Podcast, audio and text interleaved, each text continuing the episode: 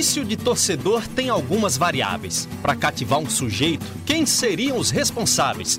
Tantas possibilidades que são inimagináveis. São várias explicações para o relacionamento. Influência de um pai que passa para o seu rebento, ou paixão que vem sozinha de repente a contento. Não chame de safadeza, tampouco de anomalia. Isso é só uma maneira de aumentar a alegria. Torcedor que tem dois times, normal a poligamia. Central em Caruaru e Santa na capital.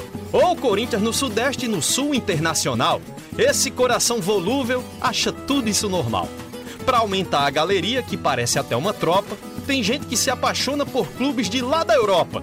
Torce para duas seleções, até mesmo numa Copa.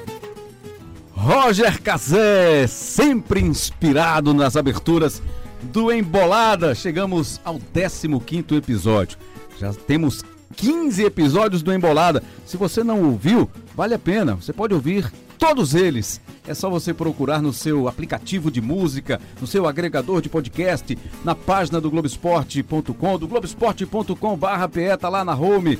Vai lá e acompanha e curte o Embolada. Roger Cazé, com sua brilhante poesia, nos prestigiando a cada semana com a sua poesia de cordel. A gente pode se chamar assim? Roger Cazé tá com a gente, não vai ficar só na abertura hoje não. Hoje ele também participa aqui do nosso programa, Você Cabral sabe Neto. Sabe por quê, né, Rembrandt? Não, não sei. Ele percebeu que tava perdendo a unha dele Sim. Porque quem foi que fez na última semana? Ah, rapaz. André Galindo. Ele, André Galindo, ele meteu né? um chinelinho, Sim. André Galindo fez. Aí, espera aí, deixa eu ir lá pro estúdio pra não perder a minha participação no Embolada, né? Foi ou não foi isso, Roger Cazé? Foi parecido, foi parecido com isso. E tem um diferencial, viu? Que dessa vez, como todo mundo observou aqui na gravação, foi no improviso. Boa, muito, boa. boa. Totalmente no improviso. rolou rolou um, alguns segundos de constrangimento aqui, porque não foi no improviso, eu não consigo fazer de improviso. Isso é uma grande frustração minha, até que eu vi uma entrevista de Criolo, hum, cantor crioulo, sim. grande poeta contemporâneo, que ele disse que a grande frustração dele é que ele não consegue ir para batalhas de MCs. Aí quando eu vi aquilo eu fiquei bem feliz, porque é uma grande frustração não conseguir. É um prazer estar aqui. Você sabe, Roger, assim, que tem muita gente que acha que os grandes escritores, por exemplo, do mundo, eles baseiam o trabalho deles na, na inspiração e na, na criatividade. na verdade, não propriamente dito. É, grande parte dos grandes escritores sabem e reconhecem falam sobre isso, de que escrever é um hábito de esforço mesmo. É, tem muitos escritores que se obrigam, inclusive, em determinado horário, a parar duas, três horas por dia, por obrigação, para começar a escrever. E às vezes eles passam duas, três horas sem escrever absolutamente nada, sem conseguir sair, é, por exemplo, de uma, de uma, determinada página do livro. Então, escrever, sem dúvida nenhuma, é, tem muito do esforço. E, é obviamente que alguns são, são, são é, mais criativos e, e fazem até de repente melhor é, é, escrevem até melhor de forma improvisada até do que quando param para fazer. questão de, de, cada um tem, tem a sua forma de fazer, né? Mas, enfim, isso não é nenhum demérito, não. O seu talento está registrado e todos nós reconhecemos, independente de você fazer de improviso ou não. Opa, muito obrigado. Tá aqui 100 reais no seu bolso. Valeu pelo elogio. Fora aquela, aquela transferência também que a gente já combinou antes, né? Mas, Roger, que legal que você está participando também com a gente agora para participar desse papo, né? Trocar uma ideia, trazer um pouco da sua experiência. Você é repórter do Grupo Globo, estava conosco. Foram quantos anos aqui em Pernambuco, Roger?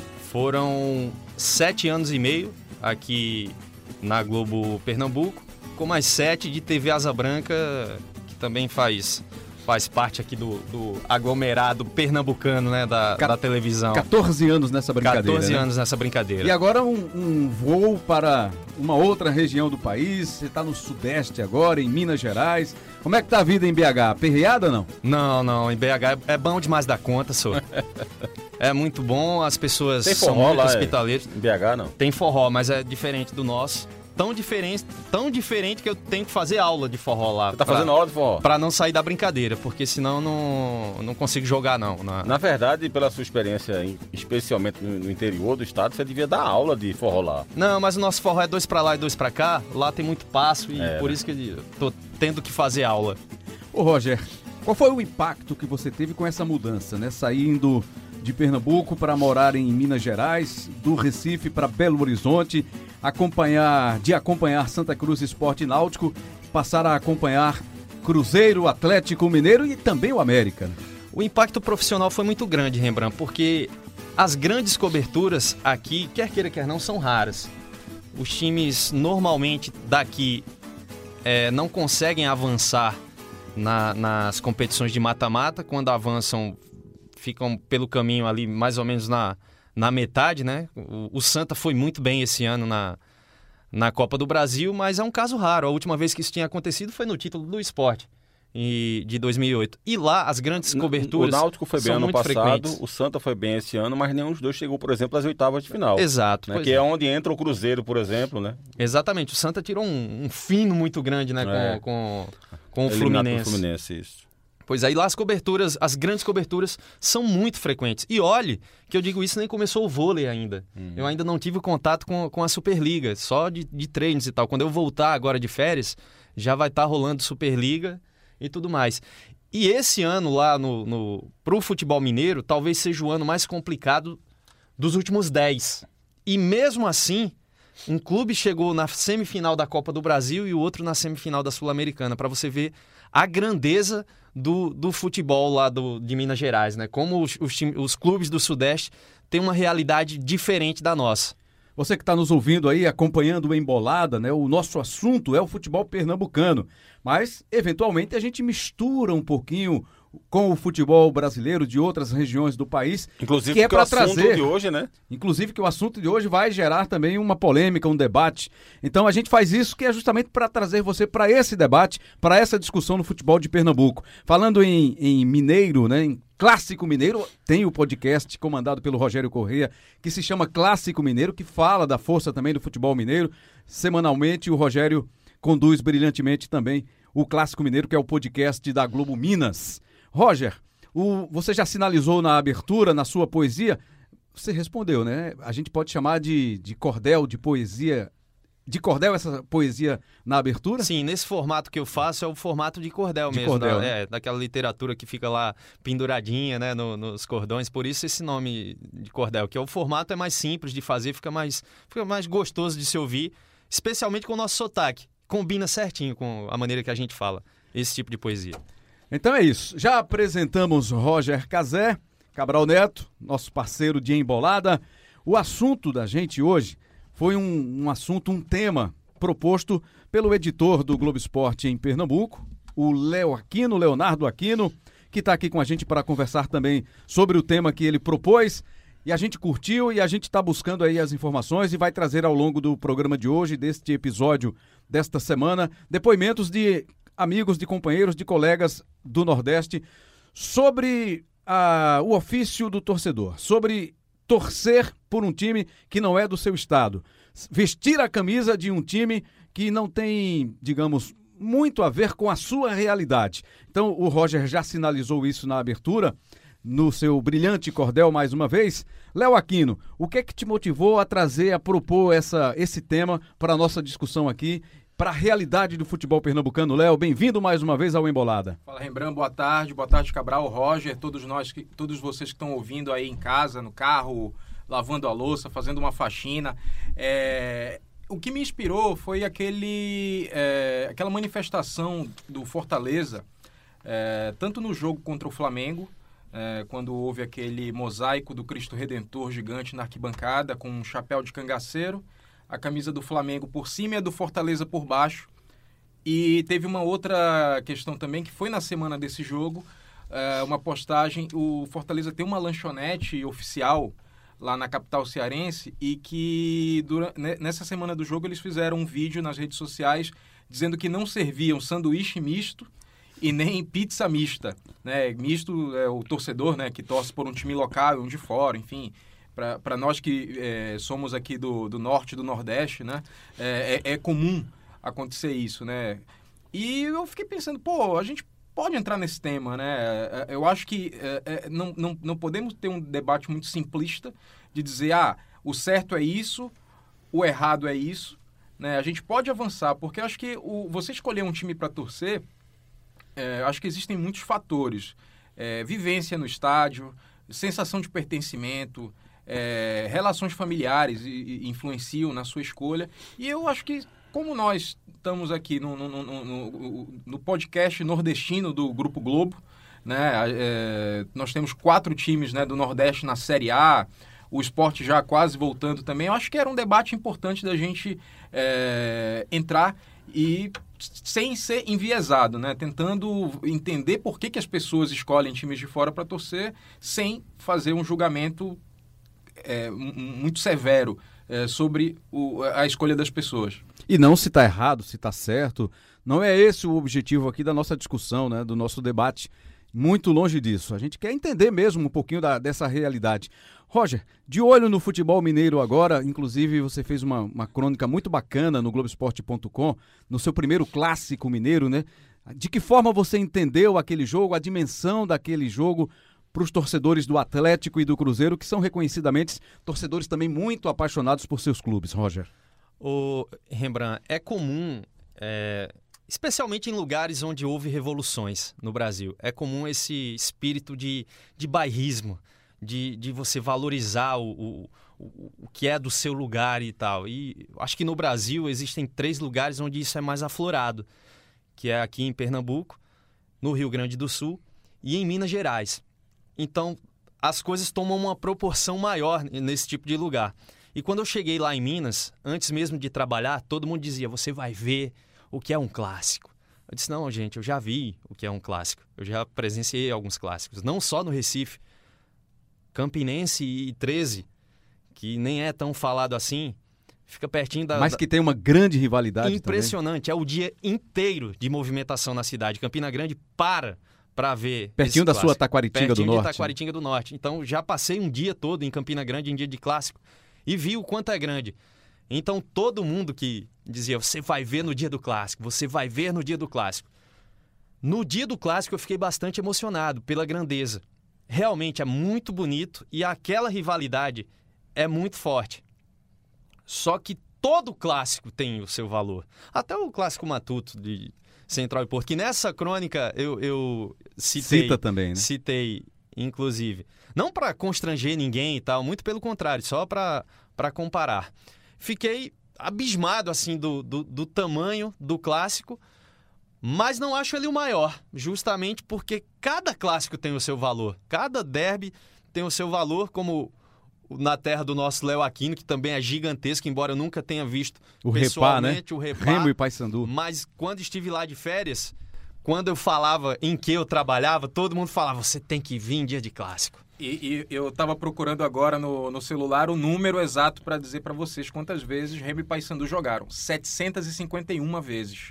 É, assim, é, tem muito amistoso, tem muito torneio regional que, sei lá, 50, 60 anos atrás não valia muita coisa, mas engordava essa conta. Mas no Brasil, e muito provavelmente no mundo inteiro não tem. Não, no Brasil com certeza. No mundo inteiro não tem algum outro derby que tenha se repetido tantas vezes quanto o, o Repá. O Gaúcho, por exemplo, eu vi durante essa semana no Redação Sport TV a informação de 422 eles lá contam a... pelo número, inclusive, né? É, o Grenal, esse é o Grenal de número tal. Quer dizer, sete, mais de 700 jogos entre Remo e Paysandu. Para se ter uma ideia, Inter e Grêmio, Grêmio e Inter se enfrentaram um pouco mais de 400 vezes, né? Mas se você encontrar um torcedor comum na rua e fizer esse comparativo, lá em Porto Alegre, por exemplo, ele vai dizer, esse cara tá maluco. É. Não tem como comparar. E tem.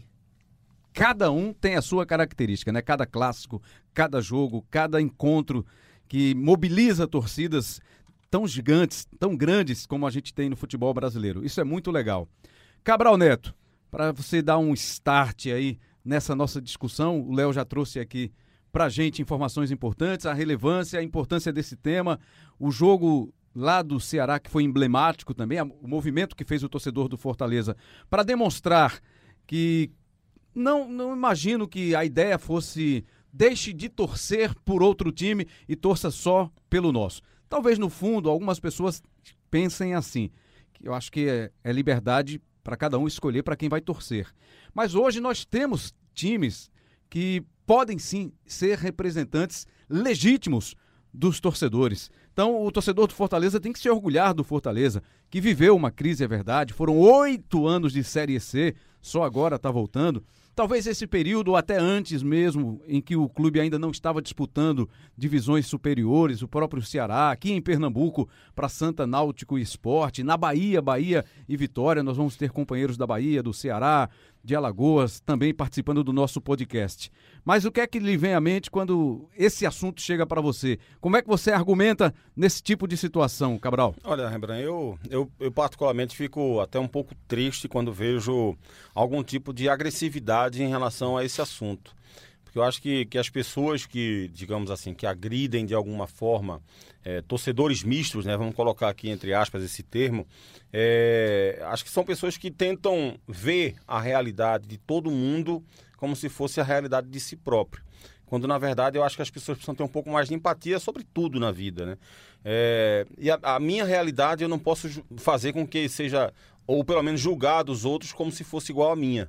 É, você, um exemplo que eu, que eu sempre dou quando tem esse assunto é o seguinte: é, primeiro, o Roger falou na, na, na, abertura do cordel dele que a, a história do passar de pai para filho, né? Eu acho que essa talvez seja a maior razão de se torcer, pelo menos em termos numéricos. Né? Eu acho que existem mais torcedores que torcem para determinado time porque o pai torcia também e fez com que ele torcesse. Mas existem outras razões também. Então, você imagina que na década de 80, de 70, de 60, é, essa, essa força do Flamengo, do Botafogo, do Santos, do São Paulo era muito representativa no Nordeste já. Então, aquela geração que torcia para o Santos de Pelé, para o Botafogo de Garrincha, que depois passou a torcer pelo Flamengo de Zico, ela queria também passar essa paixão para o seu clube. Aí você coloca um outro termo nessa conversa, que é o seguinte: a gente viu o CRB, por exemplo, CSA, para citar um exemplo de Alagoas, passar muitos anos, ultimamente, jogando três, quatro meses por ano. Porque você tinha um Campeonato Brasileiro, CSA e CRB com alguma dificuldade, né? especialmente CSA, que passou muito tempo na terceira divisão, às vezes é, era eliminado na primeira fase, e o cara torcia pro CSA e ele passava seis meses sem time para torcer, porque o time dele estava sem jogar, por exemplo. Isso constantemente. Será que esse cara que gosta de futebol não tem o direito de querer participar também, por exemplo, da discussão na faculdade, da conversa dos amigos no colégio? Né, que ele de repente entra no colégio e a turma dele, boa parte torce pro Flamengo, pro São Paulo, pro Corinthians, e ele torce pro CSA, e ele passa seis meses sem ver o time dele jogar e ele não entra na discussão de futebol, que é o que é apaixonante para ele. Então é evidente que ele vai ser também, é, digamos assim, incentivado por esse meio que ele convive a escolher um time de fora também. Né? Um time que ganha, um time que ganha troféus, que, é, que tem grandes astros, que tem grandes jogadores. Então, eu acho que, sobretudo, a gente tem que ter muito respeito sobre a escolha que os outros têm. É, dito isso, eu quero deixar claro que eu, eu, me sinto muito orgulhoso de ver, por exemplo, que o nosso estado, em Pernambuco, os três clubes daqui do Recife são muito fortes é, e, que tem e que detém a maioria da torcida, especialmente na região metropolitana do Recife. Eu fico muito feliz de ver a torcida do Fortaleza do Ceará crescendo e, e se reagrupando novamente com seus clubes, com o crescimento deles. Eu fico muito feliz de ver Bahia e, e Esporte como duas torcidas gigantescas perante times do Brasil também. É, o que eu falei inicialmente é apenas uma pregação, digamos assim, de respeito à escolha individual. Mas coletivamente, é claro que eu me sinto muito orgulhoso de ver que existe uma evolução nas torcidas dos clubes do Nordeste ultimamente e eu espero que ela perdure por muitos anos. Agora, acho que é importante também para essa discussão a gente é, é, tentar abstrair o, o que é torcer, né? O que é ser torcedor. Você torcer é você querer comemorar vitórias, comemorar títulos, é você ter aquela sensação de pertencimento a, uma, a, a um grupo, né, uma tribo é, que durante duas horas, 90 minutos naquele domingo à tarde, veste a mesma cor que você, canta a mesma música que você. É você torcer, é você saber a escalação titular do time, todos os reservas, saber todas as notícias. Assim, eu, eu acho que existem várias, vários tons do, do ato de torcer, né? E, e todos são legítimos, né? A gente não pode querer... Ah, pô, você escolheu torcer pro... Sei lá, pro... Vamos, sei lá, tô chutando aqui um time estrangeiro que agora também existe isso, né? De, de, de Juventus, por exemplo, da Itália. Pois é, vou querer que você escalhe o Juventus hoje de 1 a 11. Talvez você até saiba, é. mas mas assim, pô, será que precisa. É que nem a, a, história que o pessoal implica às vezes com gente que usa camisa de banda. Mas qual, qual é o seu disco favorito? Qual a sua música favorita? Quantos, quantas músicas você conhece e tal? E eu acho que é, o futebol ele não precisa ser tão é, lev, levado a ferro e fogo nesse sentido. Né? por exemplo, pô, eu sou paraense. Uh, lá a gente, quando era criança, a gente tinha esse costume, era normal mesmo, de você ter um time do Pará, um time de São Paulo, um time do Rio de Janeiro. né? Eu era Remo, aliás, ainda sou Remo, e era Flamengo e era eh, São Paulo, né? E com o tempo foi amadurecendo, crescendo, eu fiquei pô, qual é o sentido disso? Né? Eu comecei a questionar, enfim, a gente passa eh, por momentos de questionamento na vida e não, agora eu sou Remo. E hoje, pô, se você me perguntar, ó, quem, quem eram os jogadores do Remo aí do, da, da última Série C? Cara, eu não vou saber te dizer três. E não tenho acompanhado mesmo. Assim, pô, tô aqui, é, é, minha vida agora, é, o meu dia a dia são os times de Pernambuco, né? Meu trabalho, o lugar onde eu vivo. E o Remo na Série C é um pouco mais difícil de acompanhar, não é impossível, mas é mais difícil. E eu não me sinto menos torcedor do Remo do que alguém que, sei lá, tem a carteirinha, vota lá na eleição para presidente, Vai assistir treino. vai assistir treino. Eu não me sinto menos torcedor. Eu sou torcedor do meu jeito. Você sabe que quando eu vim morar no Recife, eu percebi que o torcedor da região metropolitana, ele olha para aquela figura que não torce, que é daqui de Pernambuco e não torce pelos times daqui, tipo meio como uma aberração, que aquilo não deveria existir e tal. Como todo mundo sabe, eu sou do interior, sou de Taquaritinga do Norte, meu pai é palmeirense e meu irmão é flamenguista. E eu acho isso normal também. Eu não, não vejo isso como uma anomalia pelo sentido de pertencimento que Léo falou. Porque se não existe uma tradição de pegar a gente para ir do, do, do retiro, ou pro Arruda, ou para os aflitos no fim de semana, como é que a gente vai se sentir parte daquilo? Você que mora em Taquaritinga, o esporte chega até você como o Flamengo chega até você. Exatamente. O Palmeiras chega pra você como o Santa Cruz chega pra você, Como com alguma Barcelona, distância, exato, como, o Barcelona, o Manchester City. porque a, a, a, a, informação que você tem estando em Taquaritinga do Norte é a mesma. Eu vou te você dar vê um através da televisão, ou através do rádio, ou através da internet, porque o Náutico, o Esporte e o Santa jogam em Taquaritinga tanto quanto o Palmeiras joga, Eu- tanto quanto o São Paulo, tanto quanto o Flamengo, tanto quanto o Barcelona. Não jogam, né? Eu vou te dar até um exemplo. Em 1994, eu tinha 10 anos. O Palmeiras foi campeão brasileiro. Eu fiquei completamente apaixonado pelo Palmeiras naquele ano. No ano seguinte, teve o Botafogo de Túlio, naquele campeonato brasileiro no formato de se classificavam oito, e desde o mata-mata eu já fiquei torcendo pelo Botafogo e o Botafogo foi campeão. Nossa, tem Em altos cima do vídeos. Santos, né? Aquele. É, exatamente. jogo. O Márcio Aquele jogo, que apitou o jogo, estava com, conosco na transmissão, né? Sim. É, exatamente. Esse, esse jogo fatídico. Eu fiquei maluco pelo Botafogo. Tem um vídeo, assim, de, de, de família que eu tô lá, pequenininho, e Botafogo, Botafogo, Botafogo. Sendo que no ano anterior eu tava apaixonado pelo Palmeiras. Por quê? Porque aquilo era a minha realidade. O, o- o futebol de domingo, com, com a minha família, era só pela televisão. Complementa a história, 96. 96 portuguesa. Eu torci pra portuguesa. Só cara. faltou se apaixonar pelo Vasco em no- São 97 com Caetano. o Edmundo. São Caetano em 2000. É. É, na, em 96 eu, Mas é- aí acabou essa, esse encanto, porque eu vi o, o, o amargo da, da derrota, né? Aí parou essa. Aí fiquei só com Ipiranga de Santa Cruz de Boa, Capibaribe. boa, boa, boa. É, tô lembrando, eu, eu peguei aqui ó, as últimas pesquisas né, que a gente tem acesso de torcida é, e tem algo que eu acho relevante a gente citar aqui. Duas questões. Primeiro, é, a matéria de maio do Globoesporte.com, que foi escrita até pelo nosso querido André Galindo, é, que aponta aqui o esporte como a maior torcida do Nordeste, dos clubes nordestinos, tá? O esporte como maior torcida do Nordeste, com 1 milhão 890 mil, e o Bahia em segundo com 1 milhão 780 mil. Um empate técnico, né? Aí em terceiro aparece o Vitória, em quarto aparece o Ceará, em quinto o Santa, em sexto o Fortaleza, em sétimo o Náutico, em oitavo o Botafogo da Paraíba, em nono o ABC, em décimo o CRB. Aí o que eu acho interessante é que, olha só, é, o esporte tem 1 milhão 890, guarda esse número. Bahia 1 milhão 780. Isso como torcedor único, digamos assim, o cara que torce só Exclusivamente pelo esporte e pelo por Bahia. esses times. Quando você inclui também os simpatizantes, que são torcedores que torcem por outro clube, e também pelo Bahia e também pelo esporte, aí o Bahia ultrapassa o, o esporte. O Bahia tem como simpatizantes 1 milhão 410. Então você soma aquela quantidade anterior com mais 1 milhão 410 e o esporte tem como simpatizantes 820 mil. Então você junta aquela primeira informação do- dos, numa- dos números, mais essa aqui que é de simpatizante. Que, ou seja, são torcedores de repente do interior do Pernambuco que torcem pelo Palmeiras e pelo esporte. Foi o que o Roger citou no cordel dele. O cara que torce pelo Central em Caruaru e pelo Santa é, no Recife. Então, esse eu, também tem muito esse eu fui isso, né? inspirado né? por um colega de redação. Um colega não, nosso. Não preciso né? dizer não, quem não é, mas falar, ele, que me inspirou para esse verso. Aí, um outro número que que, que, que, fez com que a gente, inclusive, estivesse tendo esse debate aqui é que, olha só a diferença, quando a gente vai para pesquisa do Nordeste, com todos os times do Brasil, primeiro lugar, Flamengo com 27%. O segundo é o Corinthians com 9%. Ou seja, a torcida do Flamengo é três vezes maior do que a do segundo colocado, que é o Corinthians. Em terceiro aparece o São Paulo com 6%, em quarto o Palmeiras com 5%, é, em quarto também empatado o Vasco com 5%, também em quarto empatado a seleção brasileira com 5%.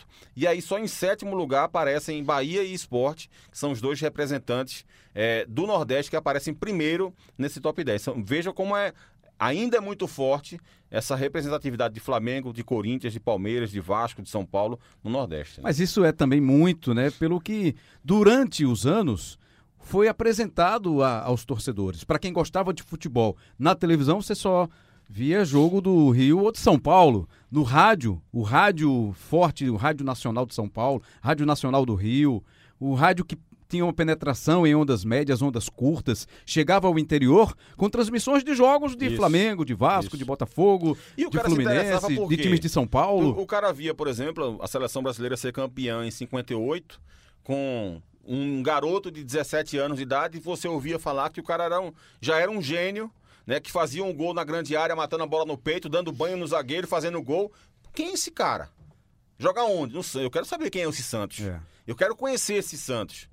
O outro, quatro anos depois, com pernas tortas, que dribla todo mundo, que passa por todo mundo, que é um gênio da ponta direita, que ganhou a Copa do Mundo nas costas. Quem é esse cara? Ninguém via. Eu quero saber quem é esse cara. Só ouvia. E aí esse cara aqui também, o Newton Santos do lado dele, eu quero saber quem é esse Garrincha. E aí ouve falar no Botafogo, pô, eu, eu, me interessei por esse Botafogo. E aí você se interessando pelo Botafogo, você também descobre que existe um Flamengo, que existe um Vasco, né? Você se interessando pelo Santos, você percebe que existe um Palmeiras com a Ademir da Guia, você percebe que tem um, um, São Paulo, que tem um Corinthians. E aí isso vai, vai fazendo com que você também, uma, como eu falei agora há pouco do Roger, o cara que está em Caruaru, ou que está é, em Salgueiro, em, em Santa Cruz do Capibaribe, em Petrolina, ele tem acesso aos clubes de Recife tanto quanto os clubes de fora. E nessa época talvez ele tivesse mais acesso a esses clubes do que propriamente os clubes de lá. É por isso que, por exemplo, em Juiz de Fora, que é em Minas Gerais, onde o Roger está, a torcida de lá, massa, a, a imensa maioria é do Rio. Do Rio, isso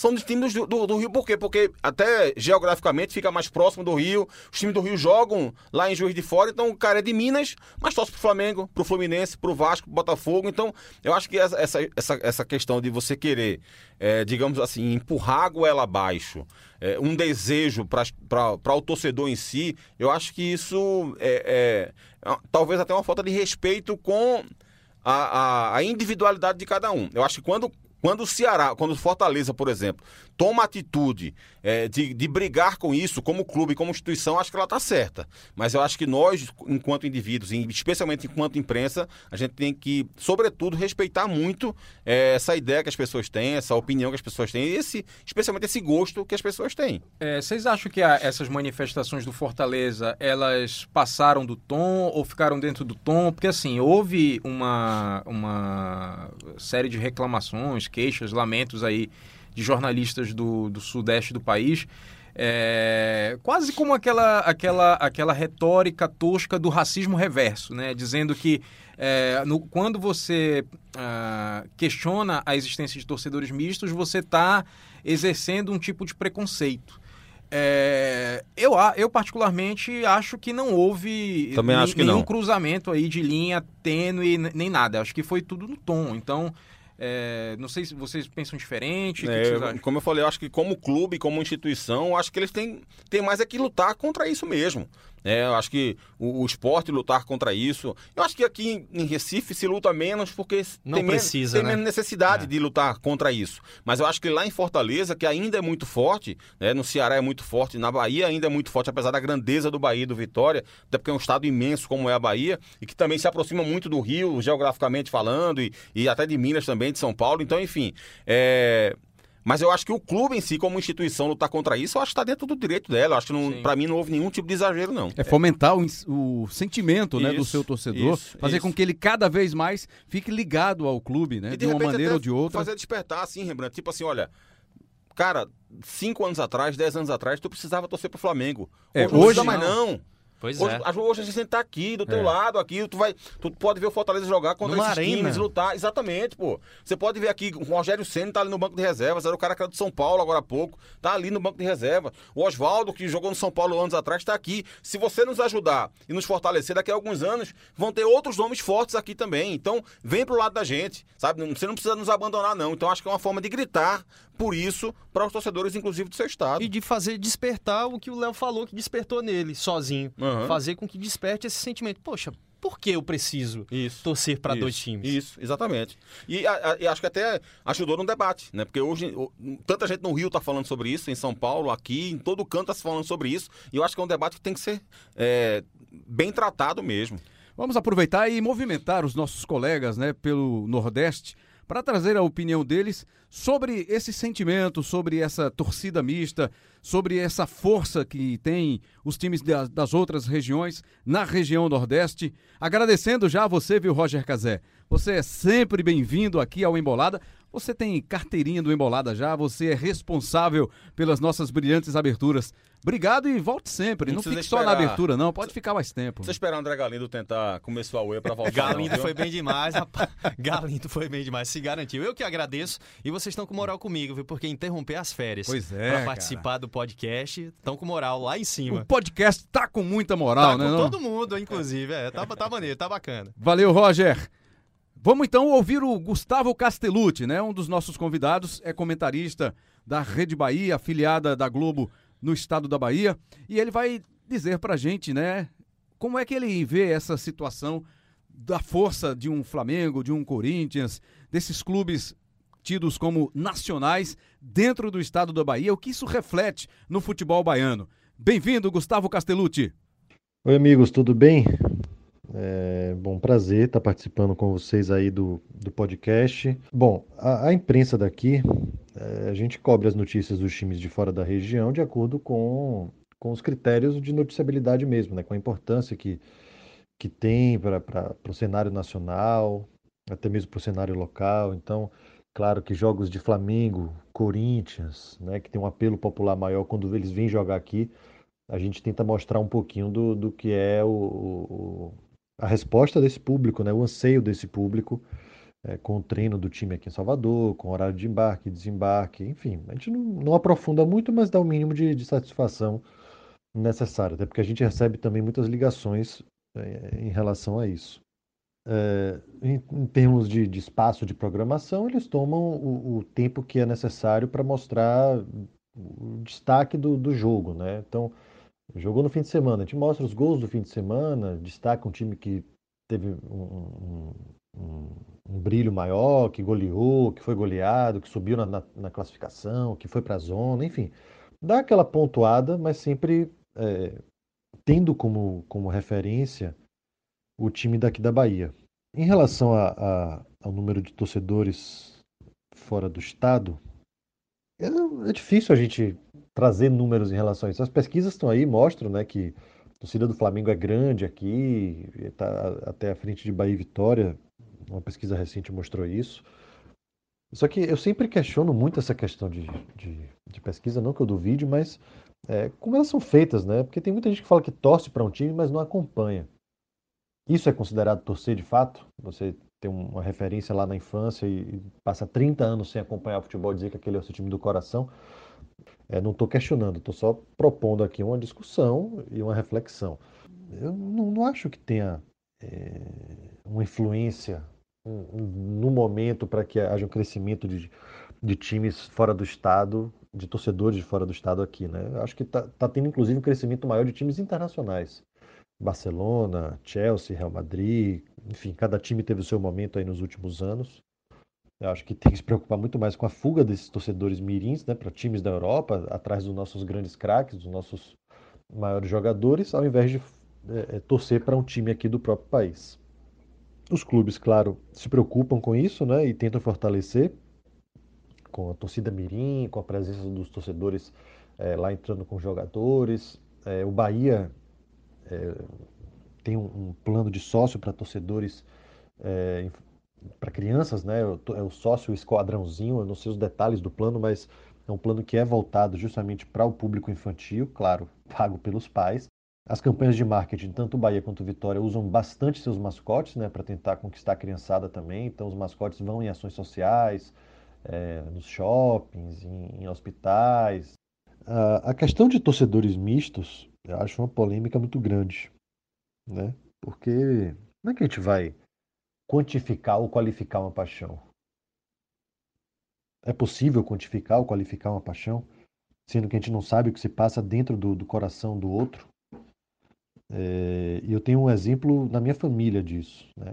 Eu sou baiano, meu irmão é baiano é, e meu pai é paulistano.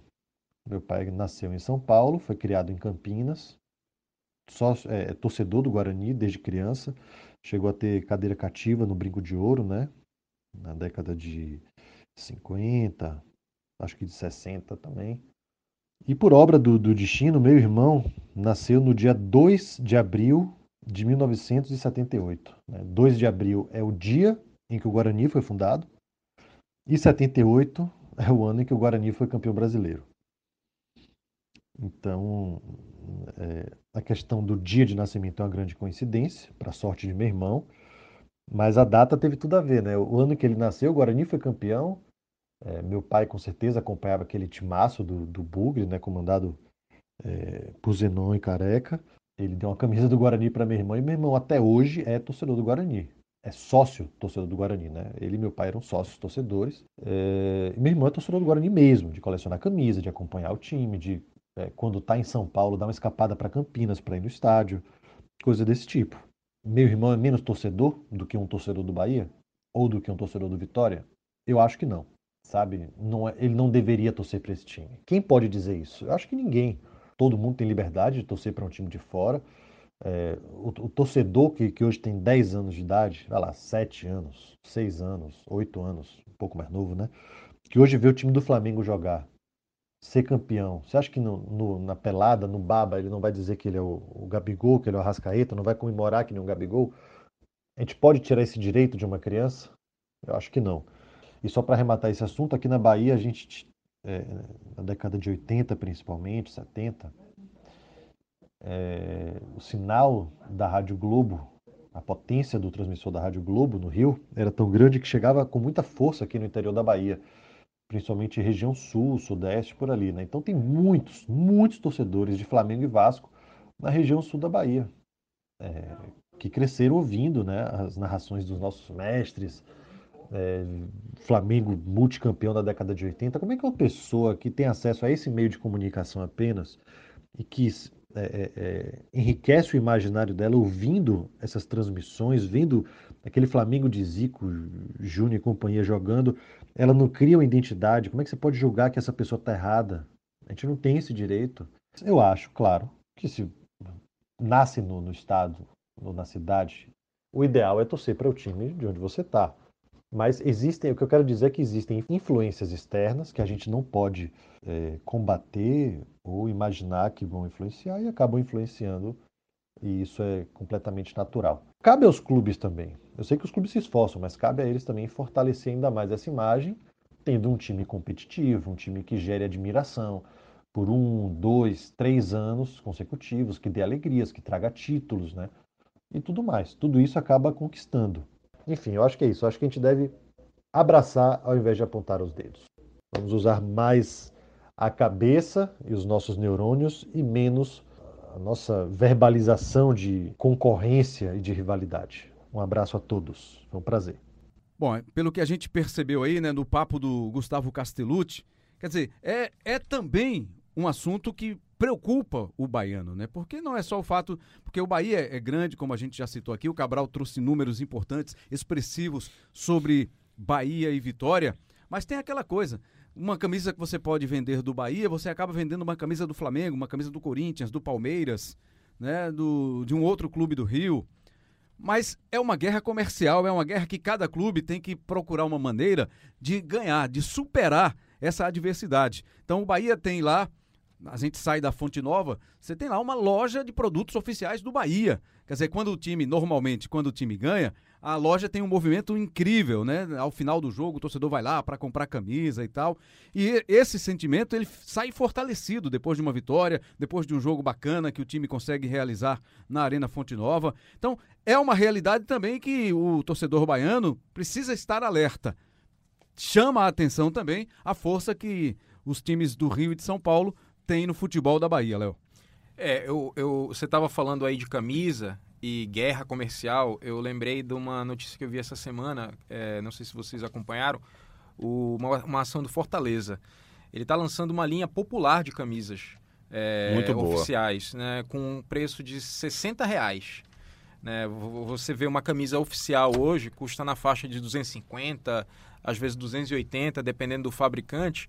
E aí o Fortaleza, é, que foi um dos clubes da região que embarcou, ou que embarcaram na nessa questão de fazer a marca própria, então ele tem um domínio um pouco maior sobre o que o, o, o enxoval de produtos oficiais.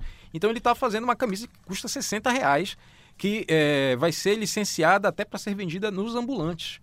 E hoje eu li um outro complemento dessa notícia de que você, torcedor que tiver uma camisa pirata do Fortaleza, você entrega a sua camisa pirata e ganha ainda um desconto de 10 reais. Que legal. Que então, legal. assim. Iniciativa? É iniciativa de, de, você trazer o, o, o torcedor né, para ter esse sentimento de pertencimento, todas as classes, né? Quem, aliás, quem, mais classes, né? Mais pessoas podem pagar 60 reais numa camisa oficial e você não exclui menos e uh, traz receita para o clube.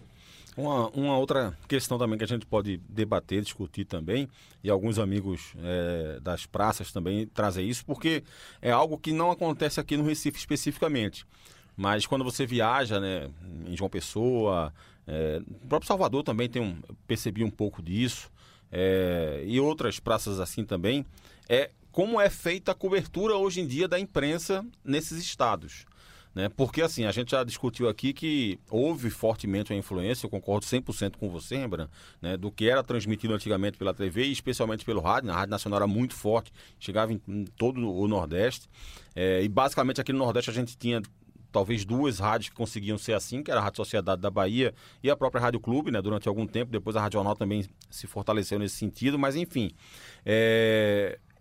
Mas hoje em dia, é, será que ainda vale a pena ficar dando, digamos, tanto espaço é, em noticiários de rádio, às vezes de TV, de TV também, para as notícias do Flamengo, do São Paulo, do Corinthians? É, o, o que é que a gente o que, é que, seria ideal, digamos assim?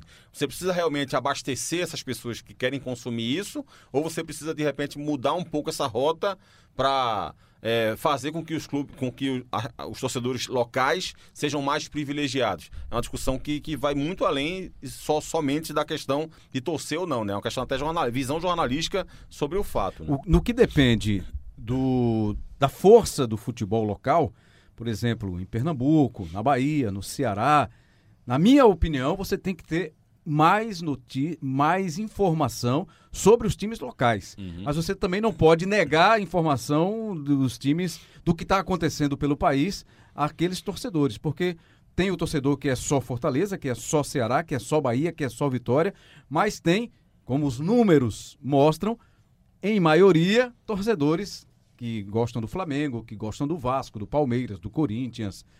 E esse é o caminho. Agora você vai para o futebol da Paraíba, por exemplo que está aí no máximo na Série C, como foi o Botafogo este ano, disputou a Série C, o 13 de Campina Grande, outro time também de força, o Campinense, mas que são times que não conseguem um, um nível elevado de futebol, disputas de jogos importantes em campeonatos nacionais, no máximo campeonato regional. Então, e aí, como é que fica esse foco? Vamos trazer para falar sobre isso Expedito Madruga, que é editor do Globo Esporte em João Pessoa, do Globo Esporte da Paraíba, e ele vai trazer a realidade paraibana aqui para o nosso debate, para a nossa conversa no Embolada 15. Expedito Madruga. Fala, meu amigo Rembrandt Júnior, Cabral Neto, grande abraço aos amigos do Embolada. Vamos então falar de torcedor misto, ou como se diz por aqui, de uma forma pejorativa, os paraibacas como o próprio nome diz, aquela mistura de torcedores paraibanos com babacas. Bem, deixa quieto, vai. Olha, aqui na Paraíba isso dá uma polêmica danada. Há quem defenda o direito de torcer para quem quiser, e há aqueles que não abrem mão da torcida pelos times locais. O fato é que isso incomoda e muito os clubes aqui do estado. Eles fazem até campanhas sistemáticas em redes sociais para tentar reverter esse quadro e atrair o torcedor para as arquibancadas, para apoiar os times aqui do estado. Isso acontece, claro, muito em função do próprio momento do futebol paraibano, que não consegue sair da Série C, a terceira divisão do Campeonato Brasileiro. Para vocês terem uma ideia, a última vez que um time daqui disputou a Série B foi em 2009 com o Campinense, e nem demorou tanto, viu? Já chegou e no próprio ano de 2009 acabou rebaixado para a Série C. Em relação à Série A do Campeonato Brasileiro, aí, meu amigo, o jejum é ainda maior. Desde 1986, que nenhum time paraibano disputa a competição. Naquele ano, Botafogo e 13 jogaram o Brasileirão. E aí, esse ostracismo acaba influenciando diretamente as novas gerações de torcedores. Isso acaba refletindo no noticiário esportivo, por exemplo, que acaba abrindo espaço também para times de outros estados, principalmente o eixo Rio-São Paulo. É também, claro, uma questão cultural.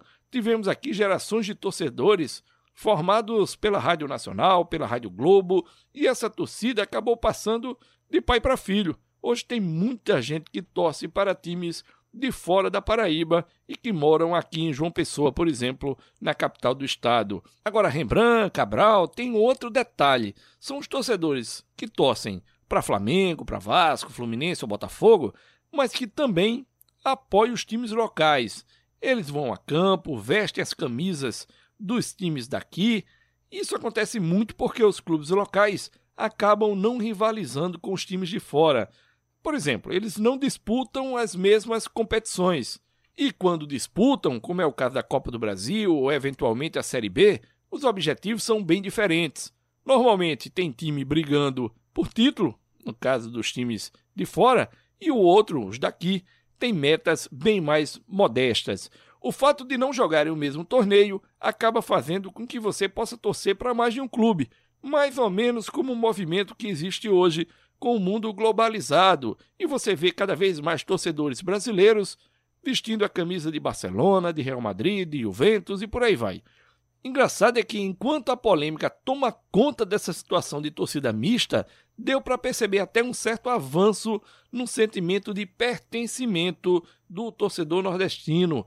Aqui na Paraíba, nos últimos anos, houve até um crescimento do número de torcedores nos estádios. A Paraíba que já chegou nesses últimos anos até a 12 13 melhor média nos campeonatos estaduais do Brasil. Isso aconteceu em grande parte por causa de um programa de incentivo do governo do estado, mas também porque os resultados dentro de campo apareceram. O Campinense foi campeão da Copa do Nordeste de 2013 e depois, alguns anos depois, chegou a decidir o título contra o Santa Cruz quando foi vice-campeão. O Botafogo, também em 2013, ganhou a Série D. No ano passado, foi vice da Copa do Nordeste.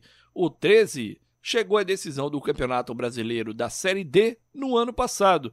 Ou seja, a gente dá para perceber que quando os resultados em campo aparecem, o torcedor dá o seu recado. Falta um pouquinho disso aqui para que o torcedor possa realmente expressar o sentimento pelos clubes locais. Se o time local disputa grandes competições, a tendência também é que o torcedor do estado, o torcedor da cidade, possa abraçá-lo. Se não vai bem ou se não disputa essas grandes competições, aí fica difícil pedir fidelidade à torcida. Neste momento mesmo, onde os clubes paraibanos eles já encerraram as participações nas séries C e D, estão sem calendário, o torcedor aqui no estado se volta claro, para o Campeonato Brasileiro. E aí o Flamengo, que tem a maior torcida aqui no estado, acaba centralizando também as atenções, seja no Brasileiro, seja na Taça Libertadores da América. Cada jogo do Flamengo por aqui, nesse atual momento, é sempre uma festa muito grande. Tem ainda Vascaíno sonhando com Libertadores, apreensão de torcedores do Fluminense, do Botafogo, com a possibilidade de rebaixamento no Campeonato Brasileiro. Então, tudo isso só acontece ou tem um efeito maior por conta da inatividade dos clubes paraibanos nesse momento da temporada. É isso, Rembrandt. Um grande abraço para você, para o Cabral Neto, para os amigos de Recife, aí no Embolada. A gente fica por aqui, desejando que o futebol paraibano, que o futebol nordestino possa crescer cada vez mais e possa ter também cada vez mais representatividade nas arquibancadas. Valeu, Expedito! É, é uma realidade diferente a realidade da Paraíba, né, Léo? A gente tem que entender a realidade de cada estado, né? A Paraíba, como você bem frisou, é, não tem é, times lutando aí. Por, por, eu nunca vi um time da Paraíba na Série A, né? E acho que na, na Série B teve o Campinense recentemente, subiu para cair. E apesar de terem rivalidades fortes ali dentro do estado, é, muitas vezes o torcedor quer comemorar título, quer é, comemorar uma vitória e, enfim, às vezes se apega mesmo nisso, de, de, de escolher um time de fora. E tomara que, que, que assim como uh, o Ceará, que passou muito tempo fora da primeira divisão, agora está com os dois principais clubes, de repente a Paraíba também consiga pelo menos uma Série B ali para fazer com que o torcedor se sinta mais representado na sua é, no, com um clube local, né, numa, numa divisão melhor do futebol. E é um torcedor a gente eventualmente vai a João Pessoa, que é pertinho do Recife. É um torcedor que gosta de futebol, né? Sim, que é apaixonado. Sim. Torcedor de Campina Grande, o torcedor de João Pessoa, o torcedor do interior da Paraíba. Tem um campeonato, guardando-se as devidas proporções, disputado, equilibrado, né? com rivalidade. É claro que se ele tem um time que faz uma boa campanha, que traz bons jogadores, que, que encanta, o torcedor certamente vai torcer para o Flamengo, vai continuar torcendo para o Flamengo, para o Vasco, para o Corinthians, mas vai também gostar do seu time, do time da, do seu estado, vai também acompanhar, vai também torcer. Então, uma coisa não exclui a outra. Você pode continuar torcendo pelos dois, mas, evidentemente, você vai valorizar ainda mais o seu clube, o clube do seu estado. Claro, é aquilo que a gente que eu falei agora há pouco, lembrando, o torcedor do Campinense, por exemplo, esse ano, o cara ama futebol, adora futebol ele vai passar, sei lá, quase cinco meses sem, sem torcer um time para torcer. E aí, o que é que ele vai fazer? Ele vai parar de ouvir resenha de rádio, mesmo sendo um hábito dele? Não vai. É, aí ele assiste o jogo na televisão. Por que esse cara não tem o direito de, de, torcer por alguém? Né? Você, sei lá, todo mundo. O cara gosta de tênis e acha que tem o direito, por exemplo, de torcer por Rafael Nadal, ou por Federer, ou por Djokovic. Por que, que o outro não tem direito de torcer para um clube de fora do seu estado? Né? O cara que, sei lá, gosta de basquete e acha que tem o direito de torcer pelo Chicago Bulls, pelo Lakers. Por que, que o cara não tem o direito também, não, não dá o direito ao outro, torcer por um clube de fora do seu estado? Né? Então eu acho que é, que é, é assim, é sobretudo é algo muito covarde de alguma forma, você, como eu falei no começo, você tentar julgar alguém pela realidade que você tem. Né? São real... Se são realidades diferentes, acho que o julgamento também precisa ser diferente também. Elton de Castro é repórter, é editor de matérias especiais, sensíveis para o Grupo Globo aqui em Pernambuco. Ele tem uma experiência pessoal. E esse foi também um dos motivos, além da sua capacidade né, de enxergar de uma forma geral o futebol, o esporte. Ele é do nosso grupo, um é do nosso time. Pessoa, inclusive, um doce de pessoa. Não tenha dúvida disso. Eu já ia perguntar se eu posso começar polemizando, xingando um pouco. Não. Elton de Castro, você é bem-vindo ao Embolada, Elton. Traga um pouquinho da sua experiência. Você é nascido no interior de Pernambuco? Eu sou nascido em Quipapá e, tipo assim, essa questão de torcer para time de fora, a gente, quando geralmente, quando eu escuto debates sobre isso, eu acho que a gente minimiza muito pela questão esportiva apenas, pura e simplesmente. É meio ignorante você falar, é, por exemplo, atribuir um torcedor da Paraíba, chama ele de paraibaca, e não levar em consideração o poder de massificação da comunicação. Por exemplo, eu sou do interior, sou de Quipapá, de um, tenho 37 anos, de um tempo que o Campeonato Pernambucano não passava aqui. A gente lá pegava parabólica e eu comecei a torcer pelo Vasco. Isso era 1988 por conta do Cocada. Nada, ele nunca foi ídolo, nunca foi um grande jogador, ele entrou, fez um gol, gostei do nome, foi afetivo. Ele entrou aos 42, tomou amarelo aos 43, fez um gol aos 40, gol do título carioca aos foi 44 e expulso. foi expulso aos 45. Foi exatamente isso. Aí, na entrada dele, o locutor, me esqueci o nome, disse que ele foi dispensado do Flamengo há pouco e o Vasco deu uma oportunidade a ele. Talvez Paulo Stein na época. Aí eu, pronto, comecei a torcer pelo Vasco. Pouco depois eu comecei a me inteirar sobre a história do Vasco. E me reconheci na história do Vasco. Então comecei a torcer pelo Vasco. Além da questão futebolística, tem a questão da representatividade. Acredito eu, hoje, que se Elton fosse criança, provavelmente ele torceria pelo Bahia. Provavelmente ele torceria pelo Bahia Pelos movimentos do Bahia, pelas Bahia campanhas do Bahia, pelo que o Bahia defende. representativo. O Bahia é representativo. Quando a gente fala de um clube de futebol, não só é o lado esportivo. O lado esportivo é muito bom, é muito ok. O Vasco não ganha nada há muito tempo, mas eu sou Vasco muito mais hoje pela história do Vasco. Quando você vê um clube de futebol, você quer se sentir dentro daquele clube de futebol. O problema dos clubes de futebol que eu vejo do Nordeste é que essa vitimização de ah, a gente não tem espaço na mídia, ah, os torcedores torcem para Flamengo e não sei o quê.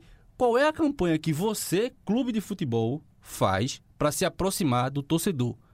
Qual é a campanha de engajamento que você traz o seu torcedor? Em geral, o cara só quer que você pague a mensalidade, não tá Exato. nem aí pro resto. Porque tem um valor esportivo, mas tem um valor emocional também. Tanto é que clubes de fora do país, e às vezes os que nem ganham, nem é Manchester City, nem é PSG, conseguem torcedores aqui. Porque fazem campanhas de mídia. Poder da massificação da informação. Isso é evidente. A gente pega hoje, por aqui pro Pernambuco, Santa Cruz, Esporte, Náutico, fraquíssimos nessa questão. Você vai pro interior, você mal consegue ver apesar das embaixadas, não sei o que, você mal consegue ver esses clubes chegando no interior. E o Campeonato Pernambucano, hoje, ele é transmitido. Hoje não, há um certo tempo, ele é transmitido. 20 anos. É. Mas se lá no começo era um produto deficitário que Luciano do Vale começou a fazer o, o marketing e tudo mais, atrair o público e começou a gerar interesse. E aí sim, entra a televisão pesada, a gente começa a ver mais o o time, você começa a se ver. Quando você começa a se ver na TV, se vê no rádio, você se sente representa- representado e você parte a admirar. Aí vem aquela sua questão de você dizer, você é, o- acho que a televisão, os portais devem dar espaço mais aos clubes, também acho. Mas ele já tem esse espaço muitas vezes. Temos aqui Super Esportes, temos Globoesporte.com, com diversas praças por diversos países, por diversos estados, quer dizer, países não estados, que dão notícias dos clubes. Agora, o que é que o clube faz para se noticiar além do campo e bola? Você que está em casa, como é que você se sente representado por seu clube? Ou você vai ser campeão brasileiro, ou você vai ser campeão estadual, ou regional, ou você vai buscar alguma coisa afetiva. Se você buscar um clube pernambucano para ser campeão brasileiro da Série A, hoje é praticamente impossível. Ele não vai fazer frente a Flamengo, Vasco, Botafogo, Vasco tem tanto, que hoje em dia também é quase impossível. Mas um, campeonato, um clube da Paraíba também não. Então tenta aproximar no que você consegue. E acho que o Bahia está cumprindo esse papel hoje muito bem, né? Acho que, acho que in- inclusive, quando é, tá, tá meio de moda a gente falar, ah, não é só futebol, é muito, muito além do futebol e tal. É, atitudes como a do Bahia, de ser o primeiro ali a, a- a chamar atenção dentro de campo para as eh, manchas de óleo no, nas praias do Nordeste, a fazer campanha contra a Homofobia, homofobia racismo. e racismo e etc, etc, etc. Acho que o Fortaleza começou também agora a, a, a pegar também. carona nessa onda. Enfim, acho que é, e- e ho- hoje em dia você acaba com, com a- posturas como essas é, atraindo a simpatia de pessoas que às vezes não estão nem aí para futebol. Exatamente. Não estão nem aí para futebol, mas, pô, o Bahia aí, cara. Agora eu virei Bahia. Não, pô, enfim. Eu comecei a, a simpatizar com o Bahia. Para Não tenho relação contextualizar. nenhuma com o Bahia. É a história do simpatizante, né? Você É, vai lá nessa é. pesquisa Isso. e aí você torce pro time A, mas aí No você caso de simpatiza. torce pro Vasco, agora tá começando a simpatizar pelo Bahia também. Então né? já entra nessa conta, na Isso. pesquisa. Isso. Para contextualizar duas questões que Elton falou aqui. Primeiro, que Elton falou de, de se sentir representado e de se orgulhar da história do Vasco, é que, é, para mim, o Vasco tem a, a melhor história é, de, de fundação, digamos assim, do Brasil. Né? Porque Do foi mundo. o primeiro grande. é. eu não afirmaria do mundo, talvez, talvez exista alguma coisa parecida, não sei. Mas assim, é, porque foi um clube que abriu as portas para os negros e para os pobres. O primeiro grande clube que já abriu as, as portas para os negros e para os pobres no Rio de Janeiro, que é uma história muito similar ao que o Santa Cruz também fez aqui em Pernambuco, que também é muito bacana nesse sentido. Então o Vasco fez isso, né? Isso muito próximo até da, da abolição. Então era, imagina só uma, uma época que, se hoje existe um racismo absurdo ainda no, no Brasil, você imagina cento e poucos anos atrás. Né? E aí um clube como o Vasco abre as portas da forma como abriu, por isso, inclusive, que o Vasco já se fundou, digamos assim, grande como era. E a outra questão que o Otto falou aqui é que, por exemplo, na década de 90, eu lembro muito, é, Rembrandt, de discussões, de várias discussões de dirigentes de clubes aqui, que eh, se valia a pena, por exemplo, confirmar o jogo entre, sei lá, Santa Cruz e Estudantes, entre Náutico e Paulistano, entre Esporte e América, para o domingo de tarde às quatro da tarde, porque ia ter jogo do Flamengo contra o Vasco, decidindo a Taça Guanabara. Eu me lembro de ter tido muito esse tipo de discussão aqui em Pernambuco na década de 80 e 90. Que não era pra ser nesse horário. Exatamente. Para não concorrer, concorrer, com o com clássico os carioca, né? Porque existe. na- a, a minha geração aqui de Recife, eu ainda conheço. É, assim, eu conhecia ainda muita gente que torcia pelo esporte e pelo Palmeiras. Gente que torcia pelo Santa Cruz e pelo São Paulo, aqui no Recife. Gente que torcia pro Náutico e pro Vasco. Eu conheço gente da minha geração dessa forma. Só que depois que começou essa história do com o Luciano do Vale em 99 e depois o Campeonato Pernambucano vem para a Globo a partir de 2000, isso praticamente hoje para quem tem 20, 25 anos de idade é uma, é uma realidade que a pessoa acha que é mentira, que não, não existia isso antigamente. É uma realidade que, que mudou completamente. Uma geração, né, 25 anos, foi suficiente para mudar essa realidade anterior. Hoje, mesmo esses amigos que eu citei agora há pouco, que torciam para esporte Palmeiras, hoje não torcem mais. Hoje são só esporte. O cara que torcia 20, 30 anos atrás para Náutico e Vasco, não torce mais. Hoje é só Náutico. Então, assim, mudou a realidade completamente da região metropolitana. É por isso que essa luta do Fortaleza, por exemplo, ela pode não pare... ela pode parecer boba agora, mas daqui a 20, 25 anos, ela pode fazer toda, toda a diferença para o estado do Ceará. Né? Então, eu acho que é por isso que é mais um argumento para defender o que o Fortaleza fez. Eu acho que é tipo assim, não é você repelindo o torcedor que Não, torce não, A, não, B, não. C. É conquistando Isso. quem não torce. É você É um outro caminho também. É outro caminho. A gente tá tendo uma discussão aqui, que como o Cabral disse, é lá do começo dos anos 90, no meio do final dos anos 90, mas que ela precede uma discussão, um debate que vai se transformar, que é nacional, que é, você vai torcer pro Flamengo ou você vai torcer pro Barcelona? O Barcelona é muito mais vencedor e está muito mais próximo. Antigamente, para você ver um campeonato espanhol, um campeonato italiano, era muito, uma Champions League, era muito difícil. Hoje em dia é muito fácil. É muito fácil, tem muitos meios de você ver, de você acompanhar, de você se associar, Mesmo tão distante. mesmo tão distante. Tanto é que você vê inúmeras criancinhas aí de 10, 8, 9 anos, camisa do Chelsea. É. Quem é seu ídolo? Neymar. Quem é seu ídolo? Rakitic. Ninguém tem mais essa fronteira de dizer, ah, não, eu sou de Pernambuco, eu só torço por clubes pernambucanos, porque era mais fácil acompanhar. Então, os clubes têm que se preparar para a disputa midiática e para a disputa de mercado.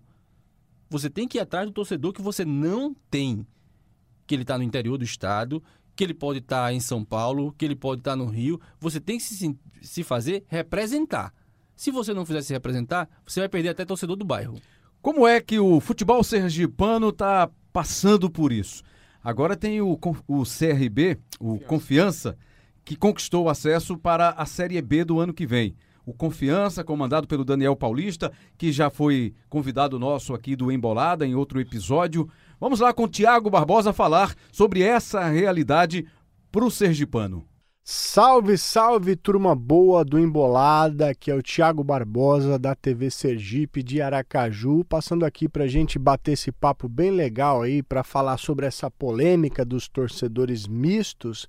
Aqui em Sergipe, historicamente, a gente sempre teve é, uma cobertura um pouco mais tímida do futebol sergipano e uma cobertura até excessiva, eu diria, do futebol carioca, principalmente. Tanto é que até hoje a gente observa aqui no estado uma grande quantidade de torcedores de times cariocas Da década de 90 para cá também a gente viu um crescimento muito grande também de torcedores dos clubes paulistas, né? principalmente Corinthians e Palmeiras, que têm torcida forte aqui no estado. Mas também é, de 2000 para cá a gente começou a observar um movimento né, de torcedores que queriam é, a valorização do futebol sergipano, né, que os clubes sergipanos estivessem mais em evidência, e isso está acontecendo ao longo dos últimos anos aqui em Sergipe. Né? Hoje é, a gente consegue observar bem mais é, torcedores nas ruas com, os com a camisa do clube local, né, do clube ou do Sergipe, ou do Confiança, ou do Itabaiana, isso tem a ver com, com é, o crescimento desses clubes, principalmente em conquistas locais, em, em, boas participações em competições nacionais e também de um cuidado maior com o marketing, né? de cuidar melhor de sua marca, de lançar produtos é, é, da, dos seus respectivos clubes, né? para é, atrair também cada vez mais é, esses torcedores, né? Isso a gente tem é, conseguido observar muito. Tanto é que hoje, com esse movimento também de valorização do futebol local, a gente tem percebido uma maior atenção da mídia é, voltada para a cobertura do futebol local. Tem percebido também que os torcedores estão valorizando mais, principalmente a garotada, né? Você vê a garotada é, fazendo aniversário com o tema do, do Confiança, do Sergipe, comprando a camisa, indo ao estádio. É, e eu, eu, acho que essa questão do torcedor misto tem diminuído bastante. Eu, eu conheço assim exemplos de perto de torcedores que torciam para o Flamengo, para o Vasco, para o Fluminense e hoje eles se declaram apenas torcedores do Sergipe, apenas torcedores do Confiança, porque eles tiveram né, essa conscientização ao longo do tempo da importância de valorizar o futebol da terra e eles estão dando mais atenção ao time local outros torcedores acabam dividindo essa paixão, falar, ah, eu sou Flamengo, mas aqui em Sergipe eu sou Confiança, eu sou Sergipe e dou mais atenção ao futebol local, dou mais atenção ao meu clube aqui da casa, se tiver um jogo entre Flamengo e Confiança, eu sou Confiança, então é, a gente tem observado ao longo dos anos, é, principalmente nesses últimos tempos, é, que o torcedor está valorizando mais principalmente o torcedor do Confiança. Isso é reflexo também das boas campanhas que o Confiança vem fazendo em competições nacionais. Isso fez com que o, Confiança atraísse o interesse maior do torcedor, principalmente do torcedor mais jovem. É, e com o acesso no ano passado para a Série B, do, nessa temporada, aliás, para a Série B do Campeonato Brasileiro, a gente também é, tá vendo cada vez mais o torcedor valorizando o que é da terra, né? E, e evitando, digamos assim, é, torcer para clubes de fora do estado. Eu acho que isso é, é um cenário bastante interessante, né? É, eu acho que isso tem melhorado bastante aqui no estado de Sergipe, principalmente porque o torcedor tem cada vez mais tomado essa consciência de que é importante valorizar o futebol local e é valorizando o futebol local que você faz o clube mais forte, com mais poder de investimento, que possa criar no clube uma estrutura maior através desse apoio da torcida local. Mas, claro, tudo é um processo, ainda há muito que avançar. É, o, o, bacana é que hoje em dia a gente percebe é, uma cobrança por parte do torcedor até por parte da imprensa para valorizar o futebol local. Por exemplo, quando tem uma resenha esportiva que pessoal começa a falar muito do Flamengo, do Campeonato Carioca, e já vem muita reclamação. Fala, oh, vamos falar do futebol sergipano, quero saber do Confiança, quero saber do Sergipe, não quero saber de time carioca. É, isso, tem, isso tem feito até com que os jornalistas, a mídia como um todo, né, passe a prestar mais atenção nisso e, e passe também a trazer mais na pauta é, o assunto futebol sergipano. Tá aí o Tiago Barbosa com as informações, com um, um resumo, a opinião, o olhar sergipano sobre essa realidade de torcida mista, da força do futebol de outras regiões em cima do futebol nordestino. Bom, aí a gente percebe, né, pela opinião dos colegas, que são, que são realidades diferentes mas ao mesmo tempo parecidas, porque é cada um tentando se defender, cada um buscando um caminho. E isso que o Elton falou agora há pouco, que eu acho muito importante, Léo, é se fazer representar. É você torcer por um time, não só pelo resultado dentro de campo. É aquela história também de eu só vou para o campo se o time ganhar. Não, mas o time só vai ganhar se eu estiver na arquibancada lá, apoiando, incentivando. A cultura é, é essa no Brasil. É, a, a, tem alguma, uma, algo a acrescentar nisso aí que. Uh, eu, por exemplo, eu fico muito feliz quando eu vejo os clubes se engajando socialmente, né? O Remo, de vez em quando, tem alguma é, comunicação via rede, rede social lá, apoiando é, campanha contra racismo, contra homofobia, etc, etc. Eu fico muito feliz, muito orgulhoso. O problema é que tem gente que acha que isso não é importante, né? E aí, quando você, você chega nesse século XXI, aí, uma virada de década que a gente está prestes a, a dobrar uma esquina, né? É, em que se posicionar é, tem se tornado cada vez mais essencial, é, tem torcedor criticando, né? É, aí, por exemplo, ah, o, o clube tal faz lá uma campanha contra a, a, a, a homofobia. Aí tem um torcedor que vai dizer assim: ah, falem só de futebol, falem só de futebol, ninguém quer saber disso não. Então, é, eu acho até que serve talvez para fazer uma peneira, né? Assim, o, o, o, o, clube precisa também saber defender suas causas e, velho... Eu acho, Léo, que essa, essa, essa... Pegando um gancho no que você falou, eu acho que sobre esses assuntos especificamente, né? Que é combater homofobia, combater racismo, combater intolerância, eu acho que só se combate também com intolerância. Com é, é, assim que você, você acha que um clube deve se portar?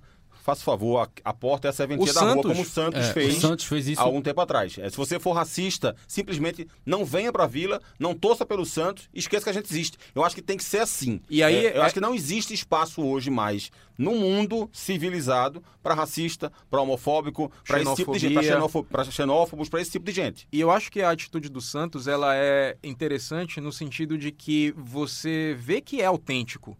É, muitos clubes podem querer pegar essa carona e aí, sei lá, botar a bandeira do arco-íris no escudo do time e postar no Facebook e fazer uma mensagem ali no Dia Internacional da Mulher e combater violência contra a mulher e etc e tal. Mas de repente fica com aquilo ali. É um Palavras jogo de cena, vento, um muitas jogo vezes. de cena. E aí a, a, a, essa atitude do Santos, para mim, é, ela é valiosa nesse sentido, de que o clube adotou uma postura, é, abraçou uma causa e vai até o fim com ela. Só para incluir na nossa lista, porque eu esqueci na, naquela hora, mas não pode deixar de falar também, machistas e misóginos também peguem a, a porta da, com da de saída também. Mas aí, tirando da questão social e da questão assim, que eu acho que não deve ser tirado, mas tudo bem, vamos tirar, vamos botar só no, no âmbito do mercado. Imagine que você tem um clube de futebol. Se você agrega valor, tipo assim, se você vai lá e defende a causa contrária à homofobia, você ganha um público a mais. Entendeu? Se você vai contra o racismo, você ganha um público a mais, afinal de contas. E o que você perde, você perde com prazer, é, diga-se de passagem. Afinal de contas, fora a Nigéria, o Brasil é o país com mais negros no mundo. Então, você já tem um grande mercado a mais. Se você defende as causas feministas, você tem outro grande filão. Então, eu não consigo entender como é que, no âmbito do marketing, você não pensa isso em abraçar diversos públicos para agregar valor à sua marca e trazer pessoas para o seu time. E fica só nesse negócio, não, nós somos pernambucanos, temos que. Amigo, eu sou pernambucano, minha pernambucanidade eu posso representar no Galo da Madrugada, feito eu sempre faço todo ano, dançando frevo. Isso é outra coisa. E vestido de. De várias coisas. de várias coisas, depende do ano. Depende do ano. É temático. É, é temático. O carnaval é. Mas entendeu? Não precisa. Não... Essa bandeira é massa, você tem que defender sim o seu estado. É muito. É ótimo. Não ache que eu digo, ah, eu sou vascaíno e eu não vejo problemas. Vejo problemas, vejo problemas sim. Mas eu vejo muito mais problemas em eu ser vascaíno por eu não me sentir representado por nenhum clube daqui. Por eu olhar os três clubes daqui, tem nenhuma representação para mim. Meu pai é tricolor, meu irmão é tricolor, minha irmã, eu não tenho a menor representação com Santa Cruz. A menor. Mas, Elton, agora me, me surgiu essa dúvida.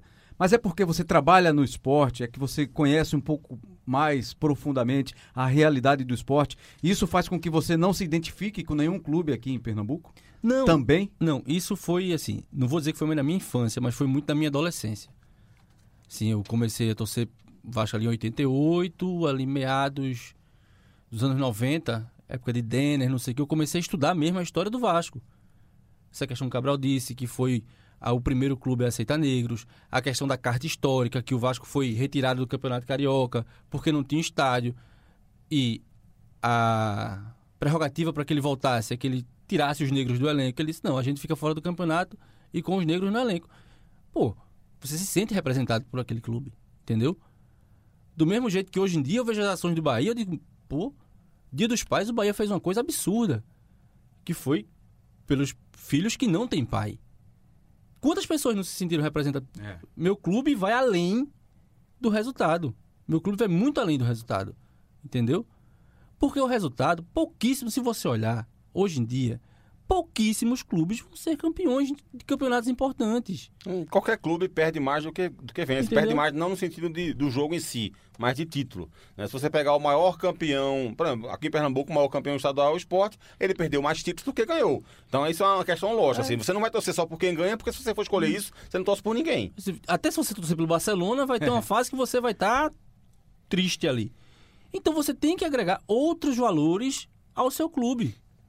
Outros valores ao seu clube. Porque se ficar só em resultado, clube do Nordeste não vai fazer frente a clube do Sul. Nunca. Não é hoje, não. É nunca. Só se mudar, vir a questão de clube empresa, um shake vir comprar o esporte, o Santa Cruz, vi- virar o PSG do Nordeste, aí ok. Mas do jeito que tá, porque largaram muito atrás. Largou muito atrás e tá deixando ficar muito mais atrás ainda. Você olha os departamentos de comunicações dos clubes daqui, são pobres, são falhos. Você não vê o clube se, se vendendo. Isso é se vender. Isso é se vender. Você tem que se vender. Você- sua marca, para ela ser vista, ela tem que estar em muitos lugares. Aqui não. Aqui parece que é tipo. É, inimigo. Você vai divulgar um clube é inimigo. Ah, não, é muito escasso. E aí, clubes que têm essa consciência, né, esse nível de mentalidade, de alcance, de fora de outras regiões, vêm aqui no Nordeste e conseguem alcance, conseguem o objetivo, conseguem é, adeptos, né? Torcedores que vão gostar do clube, da ação, da iniciativa, vão comprar camisa, mesmo à distância vão torcer, vão dar números de audiência em Eu transmissão de Vasco. futebol. Elton, aqui do Recife, né? Morando aqui no Recife, é sócio do Vasco da Gama. Então, você imagina quantos outros torcedores também são sócios à distância. Pagam mensalidade, Claro. mas gostam, se sentem representados por aquele clube. É, eu, eu- conheço, a gente, acho que na, na rede social, eu conheço uma pessoa que saiu do interior de, de Pernambuco e foi para o Rio de Janeiro para ver o Flamengo jogar contra o Grêmio. E na rede social, a gente, o que a gente mais viu circulando na rede social foi isso. Pessoas que saíram do Tocantins para ir para o Rio para ver esse jogo do Flamengo, pessoas que saíram de Manaus, Manaus, de vários lugares do país todo e foram assistir aquele jogo. Então, é, só um, um- um verdadeiro amor, digamos assim, é, impulsiona esse tipo de situação, né? Mais uma realidade para a gente acompanhar aqui, na opinião de Madson Delano, que é da TV Gazeta de Alagoas, afiliada da Globo no estado de Alagoas. Alagoas que tem o CSA desesperadamente lutando para permanecer na primeira divisão, depois de tantos anos voltou à primeira divisão.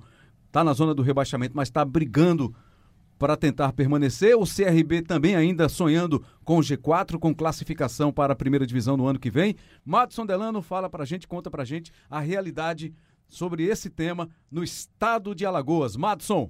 Olá, Rambran, um abraço para você, um abraço aos amigos do Embolada. Vamos falar um pouco sobre a questão dos torcedores mistos aqui em Alagoas. Na realidade, nós temos sim. E isso começou, Rambran, quando nos anos 80, anos 90, isso vindo já dos anos 70, do final dos anos 70, com as transmissões da Rádio Gazeta. A rádio cobria o Campeonato Carioca e, por conta disso, né, tínhamos, é claro, o CSA CRB mostrando um belo trabalho no Campeonato Estadual, mas os campeonatos nacionais e, naturalmente, o Campeonato Carioca era transmitido ao vivo pela Rádio Gazeta, com jogos, inclusive com a participação de vozes de Alagoas, como o caso Edson Mauro, que era um narrador aqui de Alagoas e que estava trabalhando na Rádio Globo do Rio de Janeiro. Bom, a verdade é que o torcedor se apaixonou pelo Flamengo, pelo Vasco da Gama, pelo Botafogo, pelo Fluminense, em especial esses quatro clubes do Rio de Janeiro, e naturalmente acompanhava o que acontecia no Campeonato Paulista com o Corinthians, com o Palmeiras, com o São Paulo e o Santos. É, hoje em dia nós temos um trabalho diferente feito pelo CSA e pelo CRB, buscando uh, arregimentar forças, buscando arrebanhar os torcedores para que eles possam ser mais fiéis aos seus clubes aqui em Alagoas. E isso tem surtido um certo efeito. Mas também é importante salientar que as belas campanhas feitas pelo CRB na Série B, o CRB já vai com mais de 20 anos de Série B e sempre fazendo um belo trabalho. E essa ascensão do CSA aqui em 2016 saiu da Série B até esse ano chegar à Série A, esses fatores vêm fazendo com que os clubes cresçam, que os torcedores que estão nascendo, estão aparecendo, possam ser mais fiéis às equipes locais. Mas você sabe, como acontece em vários estados do Nordeste, certamente aconteceu também um pouco mais forte em Pernambuco, na Bahia, que sempre tiveram clubes disputando a primeira divisão do futebol nacional. Essa coisa sempre aconteceu. Mas agora existe aqui em Alagoas essa tentativa de fazer com que eh, os torcedores possam valorizar um pouco mais as equipes da casa. No momento, temos o Azulino do CSA, o Regatiano do CRB, também, em sua maioria, tendo um outro clube no Rio ou São Paulo. Esses são os estados preferidos do torcedor. Um abraço para você e um grande abraço aos amigos aí do Embolada. Até a próxima. Alagoas que tem futebol, né? Vinha brigando aí com o CRB há alguns anos e o CRB vem se mantendo na Série B, na segunda divisão, é uma boa vitrine. E teve o CSA que veio lá de trás, da terceira divisão para a segunda, está na primeira e brigando aí para essa, por essa permanência na primeira divisão. Para a gente finalizar, amigos, a nossa questão aqui em Pernambuco. Qual o impacto que essa torcida de fora tem em cima do futebol de Pernambuco? Você acha que esporte, náutico e Santa perdem torcedores por esse gosto ainda, por essa influência que tem o futebol, especialmente o futebol do Sudeste, do Rio e de São Paulo, em cima do futebol pernambucano? Rembrandt, eu acho que aqui é, Pernambuco é um foco de resistência no Nordeste. É, lembro de um cinco, quatro, cinco anos atrás que acho que foi perto da Copa das Confederações. Não, não lembro exatamente por qual motivo trouxeram um jogo Botafogo e Fluminense é, do Campeonato Brasileiro para a Arena de Pernambuco. E aquilo ali foi um, uma polêmica, uma controvérsia, porque, ah, por que, que precisa? Não, a gente não quer, não, a gente tem time para torcer, bibibi, bobobó. E mesmo com o Botafogo tinha o Sidorf é. jogando, o, o Fluminense, com o Fred, Fred ainda, que era né? titular da seleção brasileira, ou seja, um jogo com um atrativo. É, o jogo levou 8 mil é, e uma fração torcedores para a Arena de Pernambuco. Então, assim, é, e deu prejuízo, né? Deu prejuízo, é. Então, assim, eu acho que Pernambuco é um foco de resistência. Acho que é, tem casos de, de, de, Enfim, você vê. É, tem, tem, acho que clubes nacionais, assim, né? Como de torcida presente em todo o país, toda, toda vez levam bastante gente para os jogos contra os clubes pernambucanos, mas eu acho que aqui tem muito esse bairrismo, muito esse orgulho do time local.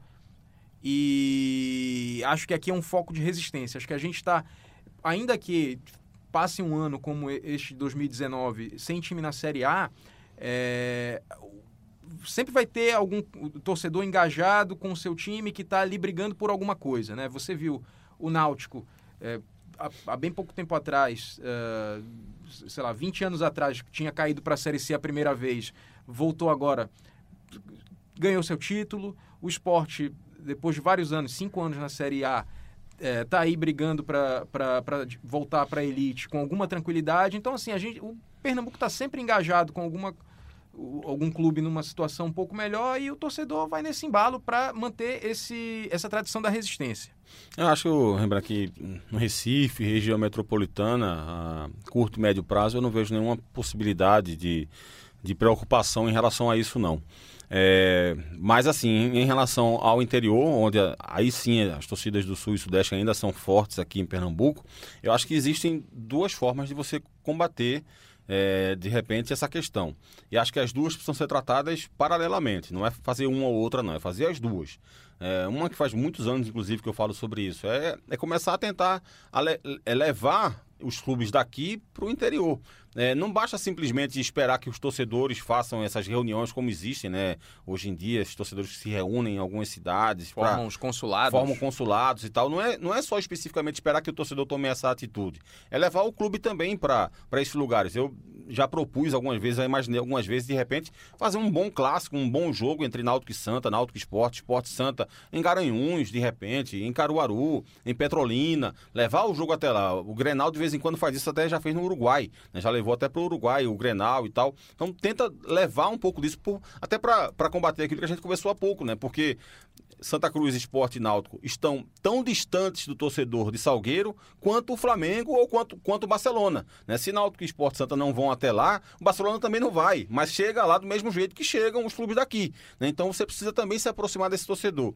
E a segunda e o segundo fator que você pode fazer também para ajudar a combater isso, e é exatamente isso que o Alto falou aqui, é de você se fazer representado, né? Você se representar e, e, e, e o torcedor enxergar naquele clube algo que ele se representa. É de repente é fazer mais trabalho social mesmo, é combater com mais força, com mais veemência é, essas bandeiras que hoje em dia são tão importantes na vida das pessoas, né? Contra o racismo, contra a homofobia, contra o machismo, contra a misoginia, enfim. É, Procurar é, sua identidade. Exatamente, porque aí sim o cara que de repente mora em Salgueiro, em Serra Talhada, em Petrolina, pode se enxergar né, como um espelho através desse clube. Então acho que existem essas duas formas de você de repente combater isso. Eu acho que é esse passo que a gente tem que ser dado. Já que Recife, região metropolitana do Recife, conseguiu se consolidar, o próximo passo agora é tentar se aproximar dos, dos, dos torcedores do interior.